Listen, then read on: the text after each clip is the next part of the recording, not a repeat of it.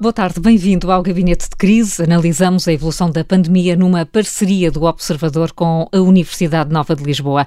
Todas as semanas reunimos-nos com a Sónia Dias, coordenadora do Centro de Investigação da Escola Nacional de Saúde Pública, e com o professor de Economia da Nova SBE, Pedro Pita Barros. Na segunda parte do programa, vamos olhar para a proposta da Comissão Europeia de criação de um certificado de vacinação, um livre trânsito digital que permita a abertura segura das fronteiras. O tema não é pacífico nem é unicamente técnico. Vamos estar com o Presidente do Conselho Nacional de Ética para, para as Ciências da Vida, Jorge Soares. Mas agora, Sónia e Pedro, seguimos para o número da semana. É sempre assim que começa o gabinete de crise. Boa tarde, Sónia. Que número é que escolhe para esta semana? Bem-vinda. Uh, muito obrigada, Carla. Boa tarde. Uh, referi exatamente, preferi exatamente escolher o número 3 uh, e que tem a ver com o tema que vamos debater com, e relacionado com três critérios que provavelmente irão constar no documento denominado de certificado de imunidade ou passaporte de vacinação ou até de livre trânsito Covid-19, como a Carla apresentou mesmo há pouco. E, portanto, escolhi este número 3, pois eh, estarão eventualmente em cima da mesa a inclusão de três informações sobre a imunidade eh, e que podem estar eh, então vir a constar neste documento. neste documento discute-se agora, provavelmente, que para além da informação contra da vacinação contra a Covid-19, o atestado de cura possa também ser incluído no caso da pessoa já ter sido infectada ou até a informação de resultado de um teste. E, portanto, poderiam ser assim três critérios eh, que estarão agregados num documento que tem este propósito de permitir que se possa viajar sem restrições eh, na Europa, ou até mais tarde vir a servir de documento que permita aceder a espaços públicos. E este certificado Um, no fundo, permite contribuir para uma maior normalidade e uma facilidade eh, nas, nas viagens, eh, mas tem levantado várias posições, algumas delas até contraditórias, e várias questões ao nível ético e legal, e nomeadamente a questão associada ao facto de que nem todos os cidadãos possam ter tido a oportunidade de vacinação, até pela própria indisponibilidade de estoque de vacinas uh, nos países. Por outro lado, a pertinência do próprio documento também pode ser posta em causa uma vez que não há total garantia de que a vacina uh, ou até a infecção anterior de Covid-19 impeça a transmissão um vírus, por um lado, ou até de quanto tempo é que dura a imunidade que estas duas situações oferecem. Portanto, são assim questões que ainda não estão sustentadas em provas científicas equívocas e a questão do certificado é de facto um processo complexo que está a ser desenvolvido e que teremos oportunidade de explorar, mas é preciso aproveitar, diria eu, as oportunidades que este documento eventualmente nos podem oferecer, mas também necessário minimizar as desvantagens e até os riscos que podem estar associados. Vamos ter de falar mais sobre isso. Para já, o número da Sónia. Pedro, qual é o seu? O meu número é um número maior, que é 1.323.548. Uh, não é um número cabalístico, é o número de pessoas que terão supostamente uma boa proteção contra a infecção da Covid-19, uh, seja por terem tido a doença, seja por terem tido pelo menos uma primeira dose de uma das vacinas e que, portanto, seriam os candidatos a estar no tal passaporte Covid-19, ou certificado de imunidade que a Sónia estava a referir anteriormente. O número de candidatos uh, portugueses, Pedro. Número de candidatos uhum. portugueses, sim, sim, sim, sim. Estou a falar dos candidatos uh, que nós temos cá. E, e, é, e a conta tem que ser feita pensando nos que já foram infectados, nos que foram vacinados, mas é preciso retirar aqueles que possam ser duplicações de terem tido a infecção e estarem vacinados, como os idosos acima de determinada idade, idade que estando em estruturas residenciais para idosos foram vacinados. Portanto, é um número que tem uma certa, eh, uma certa parte cabalística por trás de, no cálculo, mas que dá uma ideia de serem cerca de quase 13% da população que teriam, à data de hoje, a possibilidade de ter essa inclusão num passaporte de imunidade. Eh, e a questão que nós podemos pensar é se esse passaporte é só para viagens internacionais ou se poderia servir também para eventos internos, como parece estar a suceder em Israel. E pensar não só na parte mais clínica da situação, mas também com os critérios, como a Sónia referiu, mas pensar também como é que isto poderia ser entendido socialmente. E isto porque, ao criarmos este passaporte e permitir algumas possibilidades à população que o tivesse, a que não tivesse, deixaríamos de fora muita gente. E, por exemplo, como é que reagiria uma população mais jovem, por exemplo, que tem menos de 15 anos, que são cerca de 13,6% do total da população, e, portanto, os menos de 15 anos não seriam muito longe do número total do número de pessoas que teria neste certificado de, de imunidade ou neste passaporte Covid-19, como é que eles reagiriam a uns poderem juntar-se eventualmente e eles, numa idade em que socialmente gostam de estar com os amigos, não o possam fazer.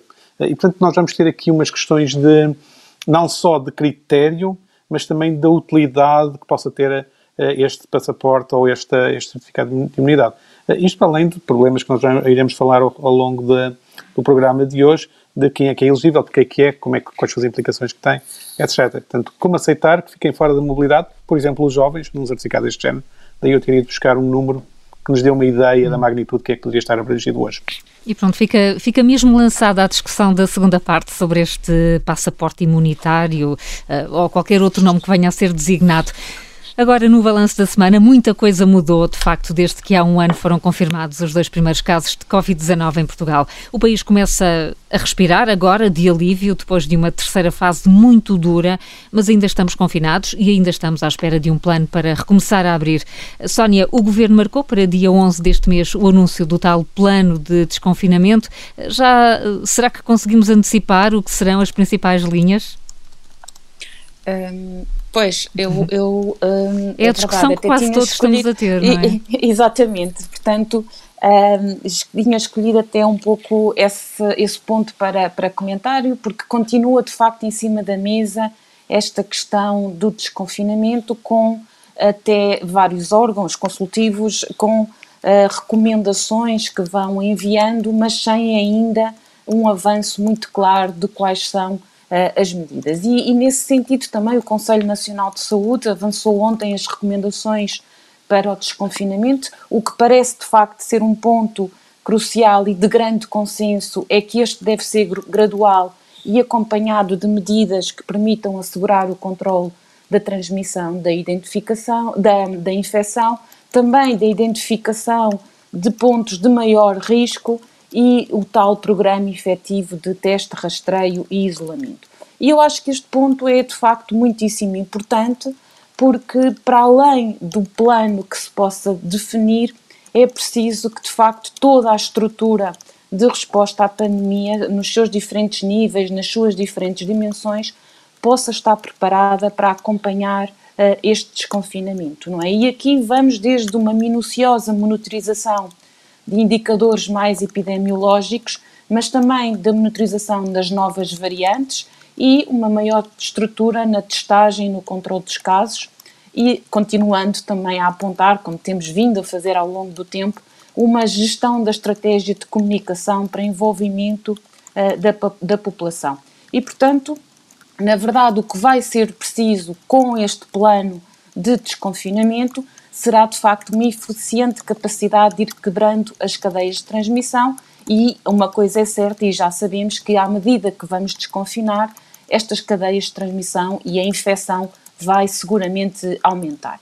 Aqui uh, chamaria uh, a atenção para o que está a acontecer em alguns países europeus e tem sido, de alguma maneira, um bom amigo na antecipação olharmos para uh, o resto da Europa e, de facto, o ciclo de descida de novos casos inverteu-se esta semana, até com a OMS a dar um sinal de, de, alerta de que é preciso manter a vigilância, particularmente por causa das novas variantes, quer do Reino Unido, África do Sul, Brasil, e que nós sabemos que já se encontram, no fundo, espalhadas por diversos países eh, europeus.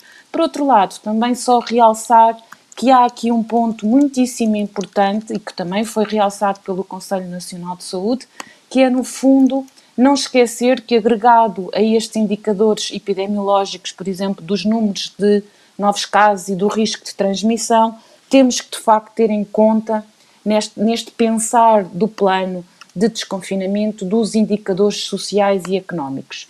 E aqui voltamos àquele equilíbrio muito difícil de conseguir, mas que no nosso contexto e tendo em conta as características socioeconómicas do nosso país um, e também o impacto que este confinamento tão longo está a trazer nestes pontos, de facto a inclusão destes indicadores é essencial e aqui também podemos pensar na saúde dos portugueses de uma forma mais abrangente, que também está em risco, nomeadamente porque o impacto em criar situações de maior fragilidade económica e social, sabemos também muito bem que tem depois impacto uh, no aumento das doenças com maior morbilidade e mortalidade. Portanto, vários pontos em, em cima da mesa, mas uh, ninguém ainda a querer avançar uh, estratégias muito concretas relativamente à forma como o desconfinamento se vai, se vai desenrolar. Hum, será que daqui a seis dias, com a apresentação do plano, vamos ficar com mais certezas? Bom, vamos, vamos aguardar. Pedro, qual é a sua análise da semana? Bom, esta semana a parte dos números continua a correr bem, continuamos a descida dos principais indicadores, seja os novos casos, internados, internados em UCI e óbitos. Temos agora que ter o cuidado de não reverter esta situação, Sabemos que o SNS ainda vai precisar de algum tempo mais para ficar confortável em termos de capacidade de resposta. Mas finalmente temos algumas 3, 4 semanas de evoluções sucessivamente positivas e, portanto, podemos começar nessa, nessa, lógica de pensar o que é que vem a seguir, como é que nós preparamos o que vem a seguir. E, um, escolhi para, para, a minha palavra desta semana, eu agora tenho a mania de pôr uma palavra por semana para me ajudar a focar. Já percebemos. Uh, e, e a, a minha palavra desta semana é mobilidade voltada para a mobilidade internacional que, que nós tentamos falar com o certificado, mas também para a mobilidade interna.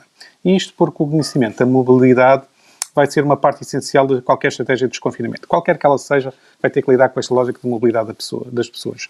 E vamos ter que ter a capacidade de medir em tempo real de como está a funcionar a percepção e a disponibilidade das pessoas para manterem as regras de cuidados que nós queremos que elas mantenham. Eh, isto é, eu acho que nós temos que pensar, em termos de estratégia pública, em ir muito além dos rastreios e da identificação dos casos.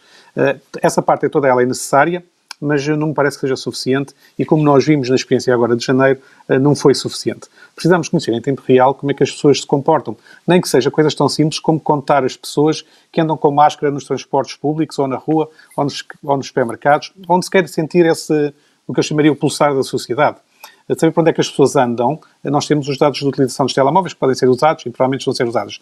Mas sabemos onde as pessoas andam, não sabemos se têm o cuidado de ter o distanciamento físico, não sabemos se têm o cuidado de ter a máscara e nós vamos precisar de conhecer uh, se as pessoas começam a cansar disso, se começam uh, a, uh, a, ter menos cuidado em atitudes que possam levar ao aumento de contágios e temos que saber isso antes de se sentir nos números. e essa é uma parte que, de desafio de, de recolha de informação, que eu acho que tem que ser parte central de uma estratégia de desconfinamento. Uh, aliás, é curioso que no meio disto até aquela famosa app Covid poderia ter algum papel, mas parece estar em coma e escondida em algum lado que ninguém a encontra. Uhum. E, portanto, sobre a mobilidade interna, nós vamos ter esta, esta questão central de como tentar medi-la com, com cuidado. Uh, sobre a mobilidade internacional, uh, eu tive, foi interessante ver a discussão que houve sobre o Digital Green Pass, que foi o nome que a Comissão Europeia deu à ideia de criar o tal certificado de imunidade ou criar o, tal, o, o passaporte Covid-19.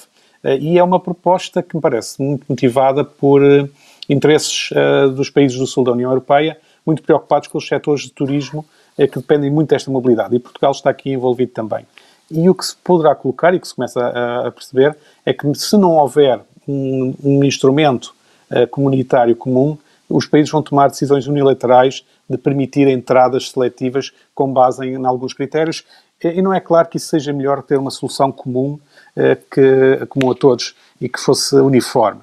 O problema é que essa solução surgirá lentamente e vai, no fundo, ditar a necessidade dos países acabarem por escolher ter decisões unilaterais para conseguirem ter alguma mobilidade internacional durante o verão para receberem turistas ou estarem à espera que a Comissão faça isso. Então, as vantagens económicas deste passaporte Covid-19 acabam por ser relativamente claras e percebe-se porque é que isso existe. Agora, quando começamos a colocar os critérios, vamos começar a perceber as tensões que vão surgir com, com esse aspecto. E daí, por exemplo, incluir apenas as pessoas que estão vacinadas ou que tiveram comprovadamente infecção, eh, criou novamente o problema que eu há bocado referi dos mais novos, mas que aqui será não só os abaixo de 15, mas também todos os jovens, digamos, entre os 17 e os 30, que gostariam também de circular internacionalmente, mas como não foram eleito, eleitos para serem vacinados nas primeiras fases de, de, vacinação, não terão essa possibilidade de ter esse passaporte, provavelmente a tempo de fazerem as, as suas férias de verão, digamos assim. Uhum. Acho que isso tem todo o potencial para criar tensões Uh, presentes. Até porque existe, existe essa, essa pressão de, deste, desta via verde estar pronta antes, precisamente, do verão. Estamos Isso. mesmo a terminar, Pedro, para concluir. Exatamente. Para concluir, um, tem havido algumas posições que dizem que este passaporte só deve ser criado se todos estiverem vacinados. Uhum. O que para mim é curioso, porque se todos estiverem vacinados, deixamos de precisar do passaporte, porque, não há nenhuma informação adicional trazida pelo passaporte. E, perde, e portanto, o próprio, os próprios aspectos éticos vão ser delicados. Muito bem. Estamos mesmo a chegar ao, ao intervalo, daí a minha pressa, mas temos ainda uh, tempo para os mitos e alertas.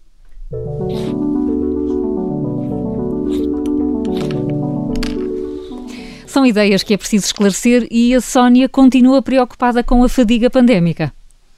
Exatamente, e até vai exatamente no sentido daquilo que o Pedro falava, da, mais ligado com mobilidade interna. E nós sabemos que está a acontecer este aumento da fadiga pandémica, o cansaço que a população está a sentir e, mais uma vez, também associado aos, aos baixos números de novas infecções que temos agora, está a criar uma maior propensão para o desconfinamento, mesmo que este ainda não esteja instituído. E, portanto, hoje também trazia aqui uma alerta com uma palavra, que é cautela, e, e penso que é de facto a palavra de ordem que deve ainda vigorar. Eh, dizia, dizia assim que estamos num momento bastante exigente em que cada um de nós está verdadeiramente com vontade de retomar a sua vida, nem que seja pequenas atividades de convívio social, ou retomar ao ginásio, ou poder ir a um cabeleireiro, mas temos que de facto conseguir conter essa vontade, mas também, por outro lado, um alerta para que as autoridades possam saber gerir este cansaço e esta fadiga pandémica e também conseguir manter a população, por um lado, informada, mas também motivada para continuar a se proteger e neste momento atual penso que será mesmo importante para que consigamos fazer então o início do desconfinamento faseado e seguro. Uhum, cautela, portanto. A Pedro, a pergunta que toda a gente anda a fazer, será que quem já está vacinado pode aliviar mais as medidas de proteção?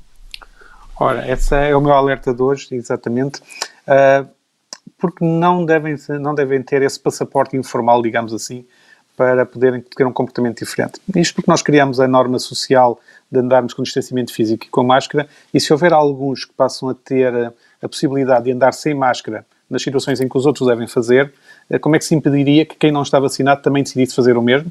Até porque nós não vamos eh, andar atrás de cada pessoa a perguntar-lhe ou a que mostre a prova de estar vacinado ou não. E, portanto, como norma social, o alerta é nós vamos ter que ter um pouco mais de paciência, inclusive as pessoas que estão vacinadas, de manter as regras de distanciamento físico e de utilização de máscara como sentido comum de termos ainda um tempo a passar até conseguirmos todos estarmos uh, suficientemente protegidos para que as regras sejam, diferentes para todos ao mesmo tempo. Portanto, duas palavras, paciência, mesmo com a vacina não é possível relaxar, e cautela. Vai ser necessário também combater o aumento do cansaço da população às regras de confinamento. Voltamos já a seguir com as notas de esperança e, e um olhar sobre o certificado de vacinação que pode estar em construção. Vamos estar com o Presidente do Conselho Nacional de Ética para as Ciências da Vida, Jorge Soares. Até já.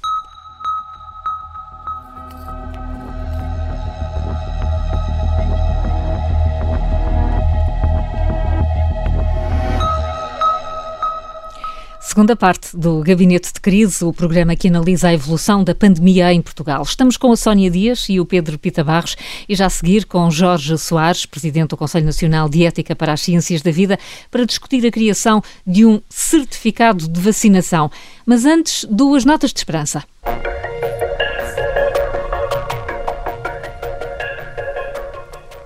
Começamos sempre esta segunda parte com muito otimismo. Pedro, qual é a sua nota de esperança? Minha nota otimista desta semana é para as boas notícias que têm vindo do, do que estamos a aprender com, a, com, as respostas imunitárias que as vacinas criam. E tivemos esta semana duas boas notícias nesse lado. A primeira foi sabermos que a vacina da AstraZeneca pode, é igualmente eficaz na população mais idosa o que até levou alguns países que inicialmente estavam mais cautelosos na, na sua utilização, uh, como a Alemanha, que passassem a autorizar definitivamente uh, para a população de 65 anos. E creio que hoje também já a Áustria e a Dinamarca disseram que vão tomar uma decisão nesse sentido. Portanto, é uma boa notícia sabermos que temos uma vacina mais uma vacina que também é aplicável à população mais idosa. A segunda boa notícia que fomos tendo é que as, as diversas uh, vacinas têm, suscitam respostas imunitárias, aparentemente, e de acordo com alguns trabalhos que também têm saído, que também são robustas ao surgimento das variantes do vírus. Portanto, nós sabemos que as vacinas geram biologicamente diferentes respostas no, o sistema imunitário eh, e que algumas dessas respostas parecem ser robustas às variantes, mais do que inicialmente se tinha pensado, onde se tentou ser bastante por dentro na avaliação, mas agora, enquanto vamos aprendendo, enquanto a ciência nos vai dando mais informação, vamos sabendo que afinal podemos ainda ter bastante confiança nas vacinas, mesmo para as novas variantes. E isso é uma ótima notícia. Sónia, que nota de esperança é que escolheu para esta semana? Olha, a minha também vai no seguimento das vacinas e é relacionada com a notícia que vem de que a União Europeia estima que no prazo de três semanas se possa contar com uma maior produção e distribuição de vacinas contra a Covid-19 nos Estados-membros. E, portanto, prevê-se assim que as vacinas comecem a chegar em grandes quantidades aos países. Esta é uma nota de grande esperança. A vacina é, é um grande aliado, mas vai requerer que os países tenham organizado toda a sua capacidade logística de, de administrar as vacinas no menor espaço de tempo possível. E, por outro lado, é preciso também que o processo decorra em segurança e que os cidadãos se sintam confiantes e que exista a máxima adesão à vacinação depois de uma forma mais generalizada. E pelos dados que temos, e isto também são boas notícias, é que pelo menos em Portugal parece não ser um problema a questão da adesão à vacinação, ao contrário de outros países em que o nível de hesitação face à vacina Covid é muito superior, mas não parece ser uma questão uh, para, para Portugal e, portanto, a maior disponibilidade de vacinas uh, liga também certamente com o tema que vamos agora debater. É claro que sim. As notas de esperança e, aliás, a primeira parte sempre a remeter para o tema da segunda parte. O nome ainda é incerto, passaporte imunitário, livre trânsito digital, certificado de vacinação. Bom, na prática, poderá ser a chave para a abertura de fronteiras, das viagens e de alguma recuperação do setor do turismo, mas também a abertura de uma discussão ética e legal sobre a criação de um documento do género. Jorge Soares é o presidente do Conselho Nacional de Ética para as Ciências da Vida e é o nosso convidado desta semana. Muito boa tarde, Jorge Soares. Bem-vindo ao Gabinete de Crise. Muito obrigado, muito obrigado, Carla. Cumprimentos também, amigos, à, à Sónia Dias e ao Pedro Pita Barros. Jorge Soares, e, e, e, nós é que agradecemos o facto de estar disponível para, para estar connosco para esta, esta primeira questão muito óbvia. A ideia de um certificado de vacinação levanta-lhe algumas dúvidas éticas? Eh, eu diria que sim e que não. Quer dizer, eu, eu já, já percebi que uh, ter uma palavra que é um é uma coisa importante nesta, nesta, neste vosso programa, não é? O Pedro falou na mobilidade e eu diria que aqui a palavra é um bocadinho a sensatez, não é? Porque neste momento há uma turbulência nos média e não é só cá em Portugal que decorre para mim do facto de não ser bem claro o fim a que se destina a criação do, do passaporte. Se estiverem definidos com, com, com rigor as finalidades, a discussão eh, reduz-se um pouco, mas eu penso que aqui funciona muito aquilo que na, na, política às vezes acontece, que é atirar o barro à parede, sobretudo através dos mídias, e depois ir recuando de acordo com aquilo que a opinião pública vai, vai, vai consentindo. Hum, Parece-lhe que, que, se está a tentar medir a temperatura uh, em relação eu, eu à, à, abertura sim, para eu um... penso que sim. Hum. Agora, respondendo à sua questão, a ideia de criar um certificado temporário de mobilidade de pessoas, ou seja, de passageiros, facilitando a sua entrada em países que tenham definido restrições na defesa da saúde dos seus naturais, ou seja, que tenham colocado até agora requisitos à entrada, não me parece má ideia e não me ocorre que mereça qualquer objeção ética. Nomeadamente, eu estava, liguei-me um pouco antes e ouvi uma coisa absolutamente extraordinária, de que aliás o, o Pedro Pita Barros já se referiu, pelo, pelo absurdo que é que é, está eh, bem, é muito bom, mas vamos esperar que esteja toda, toda a gente vacinada, o que seguramente só, só acontecerá no Sudão do Norte e do Sul em 2025 e, portanto, até lá as companhias de, podem fechar o, podem fechar as, as, suas portas. Portanto, eh, esta, esta ideia, como eu disse, não, não, não, não me parece a mim ter, o, o, ter qualquer consequência e qualquer objeção ética. Mas uh, já o mesmo eu não, eu não diria, eu penso que é necessária alguma reflexão ética cuidada se houver a extensão do conceito. Uh, e esta extensão do conceito poderá ser à frequência de determinadas uh, atividades, de determinadas lojas ou até algumas coisas que tenham a ver com emprego. Uh, eu diria que este conceito não é de agora. Nós agora temos esta, esta turbulência uh, renovada, mas este conceito surgiu mais ou menos em maio, não a propósito das vacinas, porque não havia ideia nenhuma de que nós iríamos ter vacinas já prontas em dezembro para aplicar mas como um certificado de imunização. O conceito surgiu nos países da Europa do Centro e uh, pretendia que, as, que, no momento em que se estava a desconfinar, que as pessoas que já tinham tido a doença Uh, uh, que, essa, que, essas pessoas pudessem ter alguma liberdade, recuperassem alguma liberdade no seu, no seu dia a dia. Uh, isto fez, por exemplo, com que o Ministro Federal da, da, da, uh, da Alemanha, da Saúde da Alemanha, uh, tenha solicitado ao Conselho de Ética alemão a emissão de um parceiro que ocorreu em setembro. Isto diz bem, primeiro, são os países que acham, têm a humildade política de pensar que uh, não existem neles próprios todas as condições para refletir sobre determinados temas. Eh, e, e, depois, eh, e daí a necessidade de solicitar a, a, a determinados órgãos, como sejam os, os, os, Conselhos de Ética Nacionais respectivos. E a outra questão é, é, o planeamento, quer dizer, quando se, quando se que as pessoas reagem tão mal ao facto de não haver planeamento, quando se pensa este assunto em, em, em, em agosto e setembro, eh, já se percebe que é, que é, o, o, que é o, o, o planeamento. Este, este, o certificado de imunização para pessoas recuperadas uh, teve uma, uma, uma, uma, uma posição negativa da, da parte do Conselho ah, Ético da, da, da, da Alemanha. Com que se revê? Em razões técnicas, mais de, de, de, que não havia dados técnico-científicos para poder uh, fazer a sua aprovação. O que é que nós não sabíamos e continuamos ainda a não saber? É o desconhecimento da duração da proteção da imunidade, quer a imunidade humoral e a imunidade celular. Há uns dados, há uns indicadores, mas nós não temos, portanto, não sabemos qual é o tempo da validade do passaporte. Isso é igual para todos. Essa é a primeira questão. A segunda é, é a possibilidade, não é possível descartar que as pessoas que tiveram a infecção estávamos a falar daquela altura da infecção, Sim. Eh, não, não pudessem ser portadores. E, portanto, cria-se uma, uma falsa segurança. Claro. E a outra questão era a reinfecção, que agora se começa a discutir por causa das novas variantes. Se a reinfecção seria, uh, seria de, de menor gravidade clínica, como acontece com a esmagadora maioria das doenças infecciosas, mas também podia ser pior, como acontece com o dengue. Hum.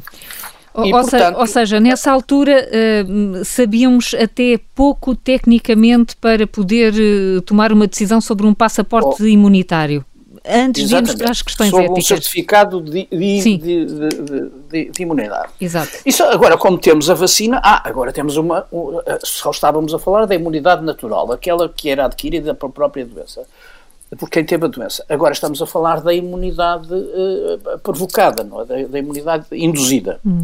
E aqui é, um, é, sempre um problema de, de, de, de, avaliação um pouco utilitária e de um, um, uma questão de balanço entre riscos e benefícios. Porque quando falamos que uma, uma vacina é eficaz em 90% ou 92%, que é a maioria das, das vacinas que estão no, no, no mercado, isto quer dizer que se nós emitirmos o chamado passaporte para todas as, as pessoas, em cada 100 há 10 que afinal não, deviam ter, não devíamos ter emitido passaporte, porque a vacina não foi eficaz. Sim. E, portanto... A duração da, da imunidade, apesar de se pensar que seja robusta, como disse o Pedro Pita Barros, nós não temos ideia exatamente qual ela é isso é diferente em função dos grupos, dos grupos etários. Portanto, tudo, como tudo na vida, é uma questão de, de alguma incerteza e de avaliar os benefícios e de avaliar os riscos. Jorge Soares, então é precipitado termos uh, a União Europeia a considerar ter uh, um, um, documento destes, seja digital ou em papel, antes do verão, para permitir que, uh, que o setor do turismo possa reanimar um pouco? É uma precipitação tomar uma decisão ou, ou sequer discuti-la nesta não altura? Não seja uma precipitação, porque os países já têm já têm uh, regras estabelecidas e essas regras também têm alguns riscos. Portugal não admite, uh, não admite uh, passageiros vindos do Brasil. Mas nós sabemos que há aviões privados que trazem aviões que vêm do Brasil e que trazem passageiros. Portanto, os países têm alguns riscos. Quando os ingleses, se eu chegar agora à Inglaterra, eles são muito amáveis, pegam em mim, metem-me numa carrinha e levam-me a um hotel e depois cobram-me 2 mil euros para lá estar 10 dias. Mas se eu estiver infectado, hoje também sabemos que o período de incubação pode ser até 14 dias. Portanto, há neste. Portanto, há, há só neste, uma diminuição do risco. Há, há mas uma, há sempre há, há um uma risco que consciência de que não podemos, de, de, de que isto não é cético. Que o, o passaporte não é cético contém ele próprio, contém riscos. É como os passaportes comuns, também podem ser falsificados, apesar de, de todos os, os mecanismos para proteger a autenticidade dos passaportes. Portanto, se nós pensarmos que isto facilita a mobilidade eh, nos, nos controle fronteiriço, eu não vejo qual é a objeção. Mesmo, mesmo Isto... que, que tenhamos mobilidade este verão uh, de turistas uh, mais velhos e, e, e, e, com doenças associadas, porque serão esses e poucos mais os que, os que, estarão, os que estarão vacinados nessa altura. Portanto, teremos um já, turismo já sénior. já teremos já mais. Teremos, é, é, é, é, o que é possível. Quer dizer, uhum. não se pense, é como, como eu tenho uh, ouvido dizer, que, que a, a, ética não é para corrigir as, as desigualdades é para identificar onde é que elas estão. As desigualdades corrigem-se com medidas sociais, económicas e políticas. Pedro Pita Barros, um, um, certificado de vacinação, e nesta equação que estamos aqui a ver, eh, pode ser a saída para o início da recuperação económica e isso pode valer mais do que agora a, eh, a questão do acesso equitativo à vacina? Neste momento, o certificado de vacinação, ou o passaporte Covid-19, como quisermos chamar, será sempre um, ou deverá ser sempre um instrumento de curto prazo para, para apoiar o turismo e, portanto, para a lógica de mobilidade internacional. Porque como, o Jorge, porque, como o Jorge referiu, uh, existe um perigo muito grande, uh, e aqui eu acho que é verdadeiramente um perigo, que é se ele for permanente, se passar a ser utilizado em situações de emprego, será que vamos aceitar que o empregador possa dizer que só aceita contratar alguém ou privilegia contratar alguém formal ou informalmente, anuncia ou não anuncia, se mostrar o seu passaporte Covid-19 ou não.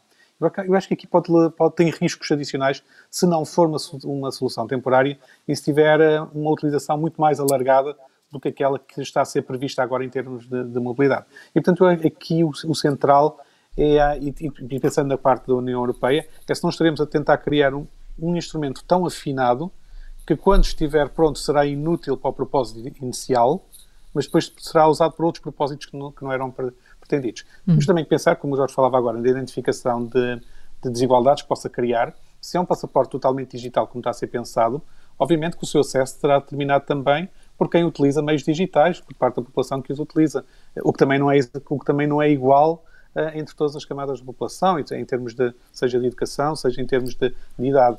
E, portanto, nós podemos estar a introduzir diferenças que podem ser permanentes se a solução do passaporte for uma solução vista como permanente. Se for temporário, teremos que aceitar algumas imperfeições para poder ser temporário em tempo útil. Sim. Creio que é nesta, nestas, um, in, no fundo, tensões ou escolhas que vamos ter que fazer que poderemos vir a ter ou não um instrumento deste género. Hum, certo é, se não tivermos o passaporte, os governos dos países com turismo, com turismo importante vão tomar alguma decisão sobre a entrada de turistas estrangeiros. E tomarão uh, sozinhos, sem essa coordenação europeia. Uh, Sónia, posso intervir? Claro que sim, claro que sim, Jorge Soares. Claro eu sim. acho que a questão é aquela palavra que eu comecei no início, é a sensatez. Nós temos que ter alguma definição do propósito e a consciência de que é sempre um documento temporário e, e imperfeito e que, e, e que contém riscos. Mas é uma maneira de uniformizar uh, uma circulação de, pessoas uh, que, que, eu, que, eu, que eu vejo como, como útil temporariamente, não é? E também só que eu acho que é importante referir uma coisa. Não é, não é correto dizer-se que, que, as pessoas não têm, direito a, não têm direito à vacina. Todas as pessoas são vacinadas. Não são todas ao mesmo tempo. Mas o passaporte chega, chega primeiro. Deixa-me só, deixa só trazer. Só, o peço deve parar por causa, de, por causa de haver uns que chegam, uns que, são, uns que são primeiro e outros são depois, é que eu acho que é um bocadinho bizarro. Ora bem, Sónia Dias, como é que se posiciona? Há aqui muitos critérios e na primeira parte já tinha lançado algumas dúvidas sobre este certificado de vacinação. Vale a pena sendo temporário para salvar pelo menos a mobilidade de alguns? Sim, nós, nós estamos de facto em diversas dimensões da, da, da gestão da pandemia, neste balanço entre riscos e benefícios e entre uh, algumas certezas e alguma, uh, algumas incertezas também e desconhecimento, não é? Uh, eu, eu penso que o passaporte, e no sentido também que Jorge Soares estava a descrever e com o qual eu também concordo nesta questão do temporário e eh, sendo muito claro o seu propósito, eh, ele pode ser claramente um instrumento que pode ser acoplado a outras estratégias e outras alternativas. Quer dizer, as viagens já são realizadas e pode e como se estava a discutir, cada país até já tem os seus procedimentos mais, mais criticáveis ou, ou menos, mas de facto o passaporte neste sentido poderia ser mais um instrumento, uh, mas há, há, depois também a questão uh, dos testes, etc. E portanto há várias alternativas que têm que ser ponderadas, que têm que ser colocadas, mas aqui fundamentalmente o que também está em cima da mesa é de facto conseguirmos encontrar todas as alternativas que estão ao nosso alcance para também retomar outros indicadores muito importantes, nomeadamente com as questões mais uh, económicas e sociais, não é? E, portanto, há este balanço que é muito difícil e que aqui também estou de acordo que se estamos sempre a procurar uh, o ótimo, provavelmente não, não conseguiremos resolver outros problemas que são também muitíssimo importantes. Hum, eh, Jorge Soares, o tempo voou, de facto, neste, neste programa. Esta discussão, com todo o bom senso que possa ser aplicado, eh, pode, no entanto, levar-nos a uma situação em que a vacina contra a Covid-19 se tornará obrigatória, se não na lei, pelo menos na prática, por todos estes condicionalismos? Não, não. Eu, aí sou completamente. Não, não, não. Eu sou muito afirmativo. Acho que é muito claro que a vacina é de caráter, é de caráter facultativo e uh, existe um, em marcha um processo educacional que os próprios, eh, a comunicação social tem contribuído para a confiabilidade das pessoas na vacina e para que as pessoas atiram à vacina. As pessoas têm que entender que tomar a vacina é participar no bem comum e, portanto, faz parte daquilo que é a sua responsabilidade, da sua responsabilidade cívica. Eu não vejo que mas, haja... mas condicionar a saída do país a uma vacina uh, leva a uma obrigatoriedade. Uh, uh, pois, mas repare que eu, eu aí não, não, não, não, não pensarei, não, não penso assim, porque já os países, nós não temos nenhuma capacidade de dizer que o país A ou B deve fazer assim ou assado. Agora, nós podemos é aos cidadãos facultar um instrumento que lhes facilite essa entrada. Vamos outra vez à, à palavra sensatez. As grávidas não vão ser vacinadas. Isto quer dizer que as grávidas não podem viajar? Não, não, não deve ser assim. Ou que os mais jovens que, que ocupavam o Pedro não podem viajar? Claro que não. Temos que encontrar outros mecanismos. Isto é mais um mecanismo. Portanto, Já a mobilidade interna é bastante única. mais perigosa. A mobilidade interna eu acho bastante mais perigosa. Porque aqui, claramente, eh, estamos a, a considerar, podemos rapidamente ser. não haver a educação suficiente eh, para não getificar eh, determinados usos e determinados tratos mas podemos correr o risco de, de, de, de correr o risco ou, ou, criar a possibilidade do certificado de vacinação nos começar a abrir portas, por exemplo, nos restaurantes ou nos concertos de música? Aí, aí acho que devemos ponderar as questões uh, bem melhor. Aí bem melhor. Embora eu ainda estava hoje a ouvir o noticiário vosso e, e, e anuncia-se que vamos ter Fórmula 1 em Portugal de novo e o responsável dizia: ah, mas as pessoas vão ser todas testadas uh, com teste antes, antes uh, anti-Covid. Portanto, ou seja, as organizações também podem estabelecer algumas restrições à entrada. Portanto, Jorge Soares, resumindo, sensatez, a palavra que escolheu para participar no eu gabinete de crise desta menos, semana. Menos turbulência, menos turbulência e mais sensatez, não é? Quer dizer, é para evitar que se diga que, uh, que isto é muito bom, mas enquanto não estiverem toda a gente vacinada, nem se pense nisso. Porque depois é como diz o Pedro, e depois serve para quê? É a pergunta que fica, Jorge Soares. Muito obrigada por ter vindo ao Gabinete de Crise. Não sei se esclarecemos, conseguimos colocar pelo menos muitas questões. Sónia e Pedro foram importantes também uh, para esta problemática. Vamos uh, nós, os três, uh, Sónia e Pedro, voltar para a semana sempre à mesma hora. Ao Jorge Soares agradeço a participação. Já referimos aqui o aniversário Olha. da chegada dos primeiros casos de Covid-19 a Portugal. A semana tem sido de balanços. A Rádio Observador ouviu doentes que estiveram semanas nos cuidados intensivos, hoje em dia são recuperados, mas também marcados por uma experiência que os obrigou a aprender tudo de novo. Ouvimos eh, Cidália Lapa, tem 59 anos, professora de música, ficou 24 dias em coma induzido e só ao fim de quatro meses voltou a conseguir tocar saxofone. Ainda custa, ainda vai custar, mas cada sopro tem já um novo valor. Eu sou Carla Jorge de Carvalho, a sonoplastia foi do Diogo Casinha e o apoio do Vicente Figueira. Boa tarde e até para a semana.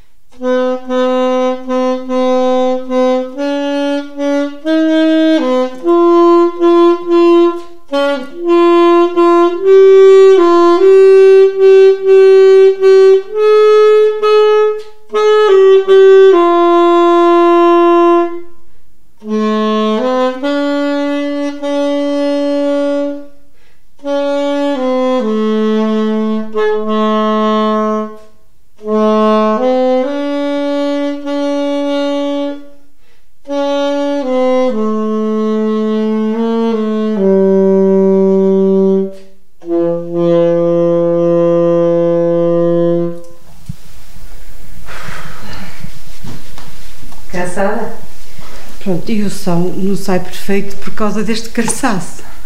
Não é que isto tenha um som muito mais bonito. Não dá para já, para mais. Tem que ser aos poucos.